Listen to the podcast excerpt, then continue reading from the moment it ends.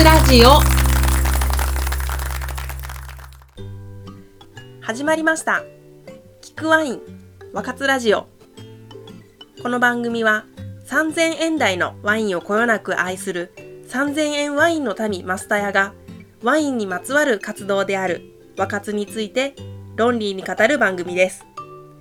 ワインが好きな方そしてこれから好きになっていく方に向けてまるで美味しいワインを飲むように美味しいワインの世界をお耳にお届けする番組となっております。ということでパーソナリティを務めます3000円ワインの民マスタヤと申します。どうぞよろしくお願いします。はい、それでは若津ラジオ第5回始めてまいりたいと思います。えー、今日はまずお便りからご紹介したいと思います。神戸市にお住まいのラジオネームミスター・バローローミセス・バローロ またかませにかかってる。お便りありがとうございます。もうバロさんにしますね。バロさんお便りありがとうございます。マスタヤさん出張帰りに運転しながら聞かせていただきました。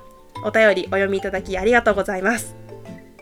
今日は娘の誕生日なのでお祝いしつつそれにかこつけてちょっといいワイン開けようと思います。おー。娘ちゃんおめでとうございます。いいですね。かこつけワイン。なんかワインの醍醐味っていう感じですね。そこで質問なのですがマスターさんは記念日などのちょっと特別な日にはどんなワインを選びますか？またそういった記念日などにする特別な和活について何かありますか？あれば教えてください。はい、えー、バロさん。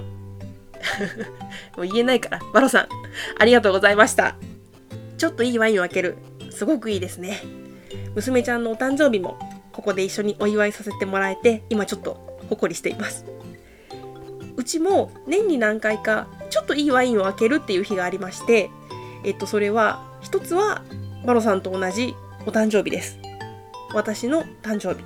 それと、夫の誕生日。そしてもう一つがクリスマスです。この中で一番高い予算案が組まれているのがクリスマスなんです。クリスマスは我が家にとって1年で一番いいワインが飲める日なんですね。で、この我が家にとってのいいワインって何かっていうことなんですけれども、あのー、皆さん聞いたことありませんか？ボーヌ・ロマネとか、ジュブレ・シャン・ベルタンとかシャンボール・ムジニとかねあとこうプルミエ・クリュとかグラン・クリュとかですね あの言い慣れてないからなんかちょっと舌が回らないですけどでしかも飲めないんですけどね一応私も知ってますよ世の中にそういう名を冠したワインがあるということを。でね、まあ、そういう聞いたことがある名前のワインを飲む日っていう風に決めてるんです。なぜか値段が高いからです。ね、高い値段のワインってそんなに飲む機会がありません。特に私のような週末に張り切って3000円のワインを開けるような庶民には、まあ、到底そんないいワインなんて手が出ません。5000円を超えてくるワインなんかね、全部もう私にとっては高ワインです。でも飲んでみたいじゃないですか、いいワイン。いいと言われている、いいらしいワイン。そこには私が見たことのないような世界があるのではないか。私の知らない美味しさが広がってるのではないか。そんな夢をつい見てしまうんですね。特に我が家が目下課金しておりますのがさっきもちょっと名を連ねてました。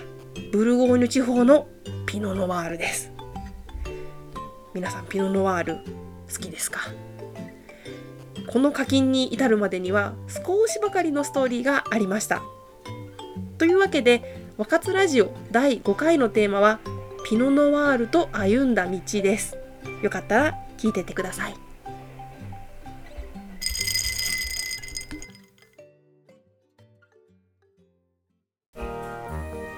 さてピノ・ノワールについてお話ししていこうと思うのですけれども私がピノ・ノワールと聞いて最初に思い浮かぶのは今からもう78年ほど前のことです。当時職場でバーベキューとかやってたんですけれどもそこに私が持ち込んだワインが実はピノ・ノワールでした。でなんで覚えてるかっていうとこのワインを持ってったらあピノ・ノワール知ってる。神の雫で読んだことあるよ。って当時の同僚に言われたからなんです。神の雫ってあれですね。めくるめくワインの世界をポエミーに表現する世界で最も売れているワイン漫画なんですけれども。でねその頃はワインのことなんて全く知らなかったんです私。でもなんかワイン飲んではいたんです。前にもどこかの回でお話ししたことがあるかなと思うんですが友達とワインバーに行ってアルザスの生産者が作ったワインだよって言われてえアディダスの生産者って聞き返していたあの頃です。だからピノノワールってなんか多分耳覚えがあったんでしょうね。スーパーに行ってスミノフと夜な夜なエールをカゴに入れてあと1本なんかないかなって思ってた時にこのピノノワールがなんと割引で500円で売ってたんですね。まあ今思えばね、だいぶこうチャレンジだったかなと思うんですけれども、まあ、当時もちろんそんなこと強いほども思わず、お、安い。しかもピノノワール聞いたことある。持ってこうぐらいの感じでごくごく気軽に買って持っていったっていうのが私とピノノワールとの意識的な出会いだったかなと思います。味はね、もう覚えてないんですよね。すみません。でも、もともと私お酒が好きなので、アルコール入ってれば、まあ何でもいいっちゃ何でもいいんですよ。みんなでワイワイバーベキューして、アルコール飲料をグビグビ飲む。最高じゃないですか。だから味なんか気にもしてませんでした。まあね、美味しいとは思ってなかったかもしれないけど、ほら、美味しいお酒ってスミノフがあるから。ね、ビールで喉を潤したりとか、甘いチューハイを飲んだりしてる方が、当時は美味しかったわけなんです。その後、紆余曲折しながら、ワインの沼にどんどん迷い込んでいくわけなんですが、ここまでハマる、うん、まあ、沼るちょっと前、普通にワインって美味しいなーって思い始めた頃に好きになったのは、実は重い赤ワインでした。重い赤分かりやすくて美味しかったんです。タルコドン果実味ドカンタンニンぎっしぎしみたいなワインが私が最初にうまいと認識したワインでした。あとさなんか飲み会の時って重い赤ワイン好きですとか言うと年上の紳士淑女になんか喜んでもらえませんでした？なかったですかね？あの、あのですね、ワインラブな人たちと飲むとちょっと様相が違うから、ちょっとそれは置いといて、普通の職場の飲み会とかって、なんか酒飲めるやつ優勝みたいな、そういう雰囲気なかったですか？あ、昔かもしれないです。あ、あ時代かもしれないかな。ちょっと今ね、これ、酒が強いでチヤホヤするのは時代のコンプラ的にいまいちなんですけど、当時ね、まあ、7、8年ぐらいまでは、まだそういう雰囲気が残ってました。だから、重い赤が好きですって言っとけば、周りからもいける口だねって喜ばれるし、まあ、注文する私も分かりやすいし、しかも実際美味しいしっていうので、しばらく重いやか飲んでましたね。だから軽い口当たりのワインを飲むと正直なところちょっと薄いかななんて思ったりしてました。うん、あの頃が懐かしい。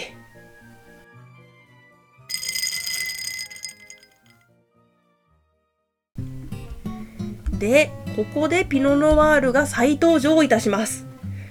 ピノノワールってご存知の方もいらっしゃると思うのですが、基本的にミディアムボディというか、軽やかな口当たりになる品種なんですね。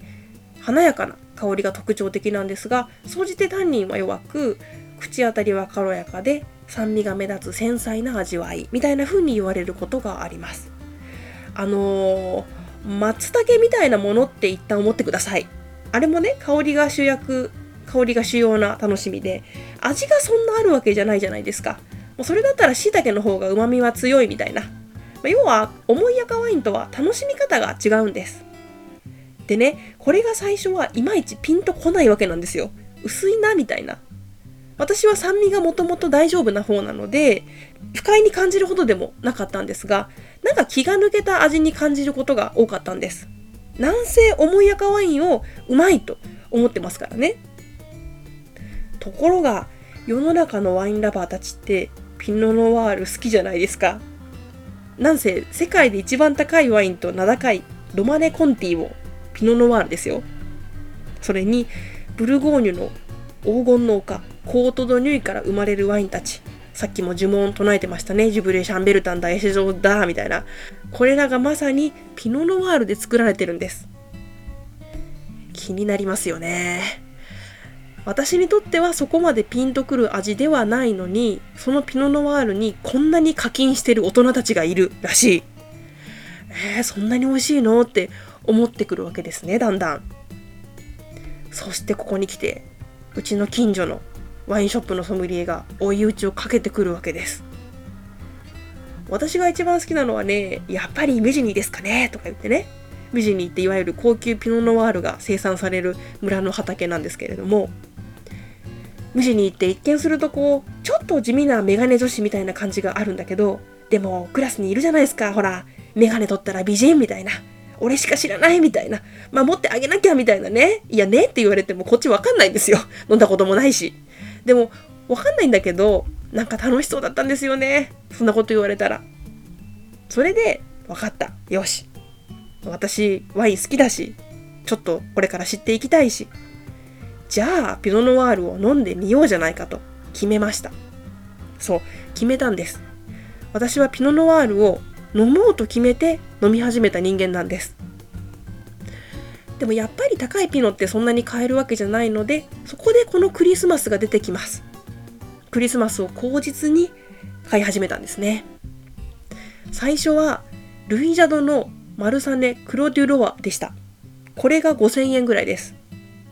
これもソムリエに聞いて初めてピノノワール5000円のものを買うんだけどもおすすめなんですかって言って買いました。次の年はフランソワ・ラマルシュのボーヌ・ロマネを来ましたね。ボーヌ・ロマネ。そして去年がユベール・リニエのジュブレ・シャンベルタン。プルミエ・クリュおー来ました。来ましたよ。知ってるやつ。プルミエ・クリュだいぶ坂を登ってきましたね。まあ、こうやって少しずつ少しずつ課金をしながら練習をして好きになっていきました。もちろんクリスマス以外にもピノノワールは飲んでました。それでまあ、時々なるほどこういう美味しさかって思うようなピノノワールと出会ったりでも次の時にはいややっぱわからんなってなる。そうやってだんだん階段を登っていきました。そうなんです。大人の恋みたいなもんですね。大人の恋は切ない。努力の上に成り立つのです、まあ、こうして今では立派なピノノワールラバーとなった。いやなってしまった私ですが好きになって分かったことはブルゴーニュのピノノワールは高いということです。ああ、なんで好きになってしまったんだ？大人の恋人選ミス。恋ってね、好きになってしまった方が負けなんですよ。もうね、今のところミジニーなんてたどり着けそうにもありませんが、うん、来世に期待かな。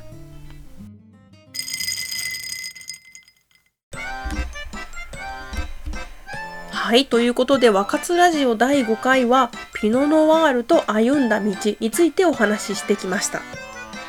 後で分かったことなんですけど、最初からピノノワール好きっていう方も結構いらっしゃるんですよね。だからこれは本当、好みの問題っていうか、持って生まれた下との相性かなと思います。それで頑張って好きになって、結果、課金の額が増えただけっていう、なんかマッチポンプみたいなことやってるんですけど、うん、楽しいです。毎日。ちなみに、特別な若津で思い出したんですが、結婚記念日は、このピノノワール探訪とはまたちょっと違う若津をやってます。この日はね、いいディナーを外で食べる日っていう風に決めてます。もちろんワインとともに。日にちは忘れても、美味しいご飯は忘れない。そうです。今年はまだ記念日ディナー行けてません。9月ですよ。結婚記念日。我が夫よ。この放送を聞いていたら、何卒よろしくお願いいたします。というわけで、番組の配信は毎月どこかの金曜日となっております。ご感想は、若津ラジオのホームページのお便りフォームからお気軽にお送りください。また、ノート、ツイッター、インスタグラムもやっておりますので、3000円ワインの民と検索してフォローよろしくお願いします。番組の公式インスタグラムもやってます。はい、若津ラジオ第5回、いかがだったでしょうか？今回も美味しいワインのお話がお耳にお届けできたでしょうか？それではまた次の若津でお会いいたしましょう。3000円台のワインをこよなく愛する3000円ワインの民、マスタヤがお送りしました。バイバーイ